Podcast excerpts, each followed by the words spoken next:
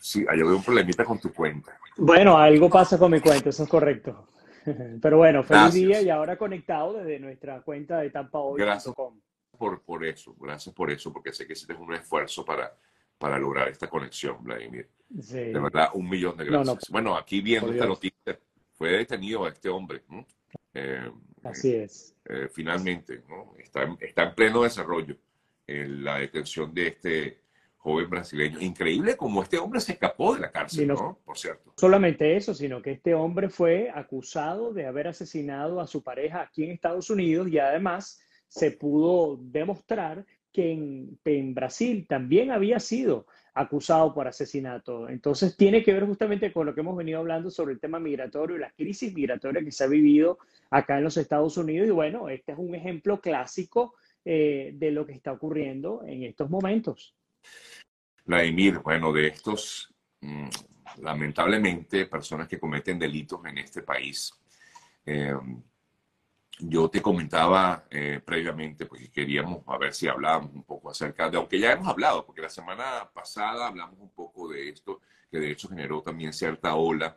Ayer tuve un invitado que me afirmaba que esto que, que, tú comentabas no era cierto, que no todos los venezolanos, que bueno, tampoco era todos los venezolanos, nunca lo dijiste así, eh, y de hecho se lo comentaba yo ayer, que no todos los venezolanos estaban haciendo, cometiendo fechorías, pero sí hay un grupo de venezolanos que lamentablemente sí son los que más, digamos, hacen bulla a la hora de en las redes sociales hablar de este, de este tema. Eh, y justamente con las redes sociales, pues se han levantado estos líderes vamos a llamarlos líderes negativos, porque no son líderes positivos, ¿no? Como es el caso de, este, de este término que utilizó nuestra colega y amiga Gladys Rodríguez de estos parásitos sociales. Quisiera tú conocer tu punto de vista, aunque como insisto, ya hemos hablado del tema, pero luego de todo esto que ha ocurrido eh, posterior a lo que pues fue este comentario y este, este editorial que hizo eh, Gladys eh, en, sus redes bueno, Lo hablamos, Sergio, justamente el martes pasado, antes de que Gladys eh, emitiera este impecable video, un video que ha recorrido prácticamente toda la comunidad hispana, sea o no venezolana. Algo interesante que quiero destacar. yo sé que esto hiere sensibilidades, pero eh, lo peor que se puede hacer, y, eso, y esto yo lo he hablado con mi equipo mm, de Tampa hoy, lo peor que se puede hacer es eh, mm, poner la mirada hacia otro lugar. Y por poner la mirada hacia otro lugar, es que desgraciadamente nuestros países han llegado hasta donde han llegado. Y estoy hablando desde México y hasta Chile. Recordemos, por ejemplo, las protestas en Chile cuando Piñera, ¿qué ocurría? ¿Por qué llegaron hasta ese nivel de violencia? Incluso llegaban a incendiar iglesias, porque las autoridades miraban para otro lugar. Por, lo contrario, muchas personas respaldan, por ejemplo, la mano dura de Nayib Bukele en El Salvador en contra de las maras y resulta que de venir a tener el país donde había, si no la mayor tasa de asesinatos, una de las peores del mundo, pues resulta ser uno de los países más seguros de América Latina. Entonces, no tiene ningún sentido asumir o tratar de, de ocultar algo que es inocultable. Así Sergio o no hable o yo o cualquier otra persona hable de los hechos delictivos que cometen ciudadanos venezolanos dentro de los Estados Unidos, lo van a cometer y van a salir, salir eh, retratados. ¿Y por qué van a salir retratados? Porque aquí hay transparencia. Y cuando hay transparencia, se da a conocer la información. Yo te he dicho infinidad de veces, Sergio, por ejemplo, acá en la Bahía de Tampa, como incluso cuando funcionarios policiales cometen delitos, automáticamente sabemos quiénes son, tenemos la fotografía, qué fue lo que cometieron, cuáles fueron las consecuencias, cómo va a ser su proceso, todo lo sabemos. Apenas la semana pasada, un oficial de la policía de, del condado Polk eh, presuntamente estaba conduciendo más de 100 millas por hora lo comenzaron a perseguir 130 millas por hora para, para, el momento de ser detenido y por supuesto está ahora enfrentando cargos y además fue despedido de la policía. Entonces, si yo hablo de este funcionario, ¿por qué no voy a hablar de aquellos individuos que desgraciadamente forman parte de mi nacionalidad y que, bueno, ellos, ellos también están, y estoy hablando de un grupo pequeño, pero que están generando hechos delictivos que nos están dejando muy mal parados. Y eso fue lo que dijimos tú y yo la, el martes pasado y yo lo reitero. Y esta persona, fíjate que ayer incluso o durante la semana muchos me escribieron hablando sobre lo que tú y yo hablamos y me decían, es que tú no sabes lo que está ocurriendo en Nueva York, es que tú nunca has venido, pero es que quien te dijo que yo no he estado en Nueva York. Por supuesto conozco lo que está ocurriendo ya y no me hace falta ni siquiera llegar hasta allá porque aquí mismo en la Bahía de Tampa he retratado situaciones que tienen que ver justamente con esto. Entonces, mira, hay un caso muy claro y es uno de los principales problemas que tiene el sistema migratorio en los Estados Unidos. Cuando yo hablo con inmigrantes, cuando hablo con abogados de inmigración, cuando hablo con defensores de inmigración y con políticos de lado y lado, todos me dicen lo mismo. El sistema migratorio en Estados Unidos está roto. Y muchos dicen, ¿cómo es posible que un individuo haya sido, como este joven de 29 años, haya sido detenido seis veces, que tenga 14 cargos en su contra y entre y salga de prisión como si estuviera por su casa. Bueno, una de las grandes respuestas a eso es que ni siquiera cuentan con identificación. Y como no tienen identificación, es muy difícil rastrearlos, es muy difícil mantenerlos legalmente. No solamente eso, Ayer salió información importante en la cual se revela que aproximadamente 177 mil inmigrantes no se tienen rastro de en qué parte de Estados Unidos se encuentran, de los que ingresaron recientemente, porque, insisto, entraron sin documentos de identificación que pudiera llevarlos a tener una trazabilidad. Hablando de ese sistema migratorio roto, fíjate tú, gran parte de este grupo de migrantes que han entrado al país de manera irregular, no tienen precisamente documentos. Fíjate tú, me acabas de decir, no están registrados. Por otro lado, no tienen documentos. Entonces, no pueden trabajar y se dedican a hacer cosas eh, precisamente para buscar de alguna manera cómo subsistir. Eh, lo digo porque, eh, por ejemplo, el caso de lo que estábamos hablando de estos parásitos sociales, que, bueno, se dedican a pedir dinero en la calle Claro, pide dinero en la calle porque efectivamente esta persona no puede trabajar legalmente porque no tiene un permiso de trabajo.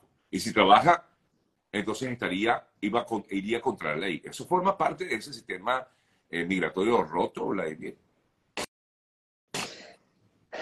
A ver, eh, es complicado, ¿no? Llegaron, y sobre todo cuando me toca hablar desde esta plataforma, pero, pero yo lo pongo de esta manera. Es un sistema migratorio roto, pero siempre hay vías legales de poder ganarte el pan. Por ejemplo, muchas personas que cuentan con un parol, por ejemplo, humanitario, o que cuentan con un permiso para permanecer en Estados Unidos mientras les corresponde ir a un proceso de juicio migratorio para decidir si se van o no del país, tienen la oportunidad de abrir empresas eso es válido si tú tienes un pasaporte válido y a través de esas empresas tienen la oportunidad de generar riquezas y recursos para poderse mantener. No están ganando salarios, pero a través de estas empresas legalmente pagando impuestos, ellos pueden trabajar y mantenerse. Y la mayoría de los inmigrantes que ingresan a los Estados Unidos, incluso pidiendo asilo, lo hacen de esa manera, porque entienden que no pueden trabajar ilegalmente y la única manera de hacerlo legal es que, insisto, aunque tú no tengas un permiso de trabajo, si tienes el derecho de poder abrir una empresa y a través de esa empresa producir. Así que aquí no hay excusa. En el caso de este individuo que representa y ha sido la crítica de la mayoría de los venezolanos, representa lo peor que puede haber eh, de Venezuela, pues ha levantado tanto rechazo y cada vez más cuando vemos cómo se ha metido de una manera eh, grosera, ofensiva, eh, despectiva y casi que innombrable, totalmente eso es contra una mujer eh, em, amada por el país, porque no puede haber otro nombre. Gladys Rodríguez es una mujer, un emblema, un sinónimo de lo que nosotros queremos como venezolanos.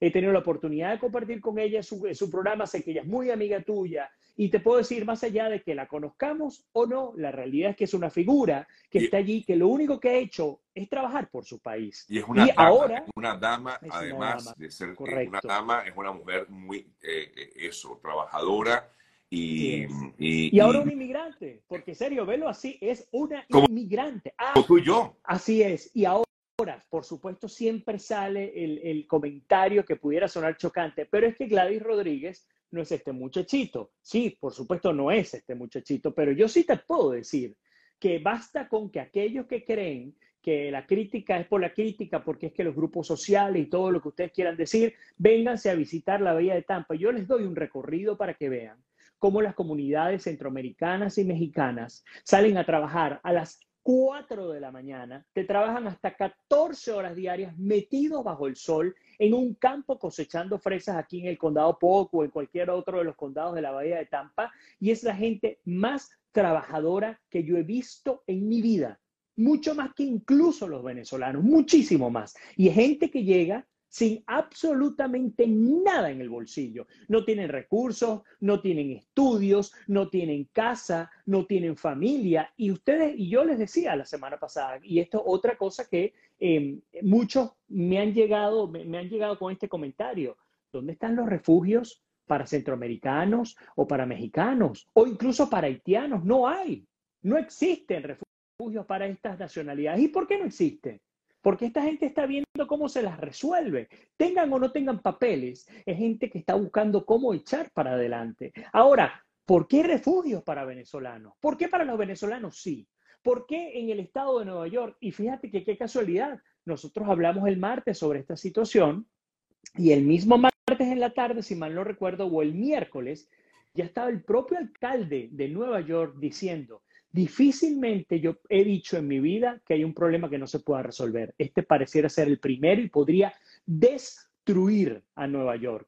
Podrán decir lo que sean mis hermanos venezolanos sobre el, el, que si debemos o no hablar de este tema, pero no basta ni siquiera que nosotros lo hagamos. Con que el alcalde de la ciudad de Nueva York diga lo que está diciendo, que diga que están llegando 10.000 inmigrantes de cualquier nacionalidad, porque no solamente venezolanos, pero 10.000 inmigrantes mensuales, y que esto le podría costar al Estado de Nueva York 12 mil millones de dólares al año, pues es lo suficientemente claro como para entender que tanto demócratas como republicanos tienen una obligación y pareciera que no la quieren cumplir. Sí. Eh, eh, ahora, Vladimir, eh, claro, efectivamente es un problema también de costos, de recursos que necesitan los estados para solventar este problema. Y me, impacta que yo comentaba hace rato el número, los números de récord que hay en, en, el paso migratorio por la selva del Darién. En, de hecho, eh, Panamá ha tenido que hacer y, deshacer para ver cómo impide el ingreso de, de irregulares, cosa que veo difícil, pero lo está tratando de hacer. Hay cifras récord de personas esperando en la frontera eh, sur de Estados Unidos. Eh, ahora, si este sistema migratorio está roto, ¿cómo puedes controlar la entrada de las personas eh, en la frontera? Es casi imposible. El problema es que es un gran negocio, ¿no? Y el gran negocio comienza desde Chile hasta la frontera con Estados Unidos. Yo creo que los países estructuralmente no les interesa controlar este problema y no estoy hablando de Estados Unidos necesariamente, pero hablando de América en general, no les interesa controlar este problema porque aunque Panamá haga lo que está haciendo, Panamá sabe que va a seguir metiendo gente y Panamá sabe que las poblaciones más em, eh, separadas, incluso viviendo en estado de miseria en Panamá, van a recibir dineros y recursos a causa de esta migración totalmente descontrolada. El Darién es un cementerio vivo porque es la realidad. Hay personas que están en este preciso instante falleciendo, personas que están pasando las peores situaciones de toda su vida, personas que no solamente han sido engañadas, sino que son personas que se han lanzado a la aventura,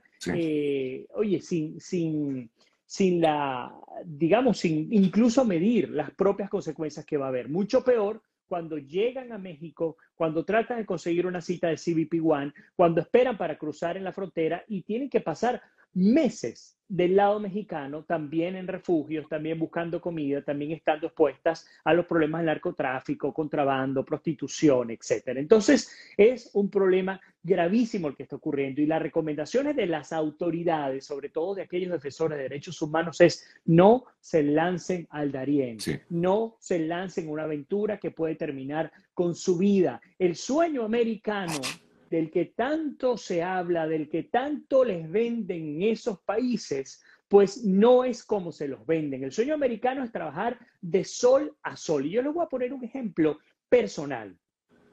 Toda mi familia vive en Europa, viven en España, la inmensa mayoría vive en España.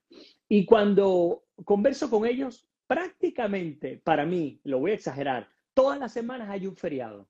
Por ejemplo, ayer nadie trabajaba en Cataluña porque era el día de Cataluña. En Estados Unidos eso no existe ni siquiera con el día de la independencia. En Estados Unidos tú no paras. Estados Unidos es una máquina que es como un corazón. Tú naciste y tú vas a latir hasta que te mueras. Así ocurre en Estados Unidos en términos laborales. Entonces, el sueño americano existe, pero hay que darle durísimo para conseguirlo y sin parar. Esa es la realidad, no hay manera de parar. Entonces, les han vendido una idea como que van a salir de sus países, por ejemplo el caso de Venezuela, van a llegar hasta México, los van a recibir grupos humanitarios, los van a pasar con un CBP-1, van a esperar por un asilo porque es que en Venezuela hay dictadura, perdónenme, perdónenme. En, Nicaragua la dictadura es tan fuerte que a los presos políticos los sacan de, las cárceles, los mandan a Estados Unidos y les quitan la nacionalidad. Escuchen esto, aunque nacieron en Nicaragua, les quitan la nacionalidad. En el caso de Cuba, peor, los están llegando, los están, según las informaciones pues, expuestas incluso por AP, eh, están agarrando cubanos y se los están llevando a Rusia para que peleen en Ucrania. Estamos hablando de dictaduras que son tan malas o incluso peores de lo que se ha vivido. Ahora, el hecho de que vivamos en dictadura no quiere decir que todo aquel que salga de estos países sea preso político. Y es lo que está ocurriendo con la I-220 de los, de los 220, I-220A para los cubanos que han ingresado por frontera y que les están diciendo esto no te va a permitir que tú pases a tener un, un refugio, eh, una residencia automática por el programa de ajuste cubano. ¿Y por qué? Porque tienes que probar un asilo y ese asilo probablemente no te lo den porque no eres perseguido político. Entonces es un tema muy complicado. Entiendo que el, el querer emigrar es un derecho, pero, pero el que un país te reciba es un privilegio, porque si no fuese así, las leyes migratorias mexicanas no serían más estrictas que las de Estados Unidos. Me imagino que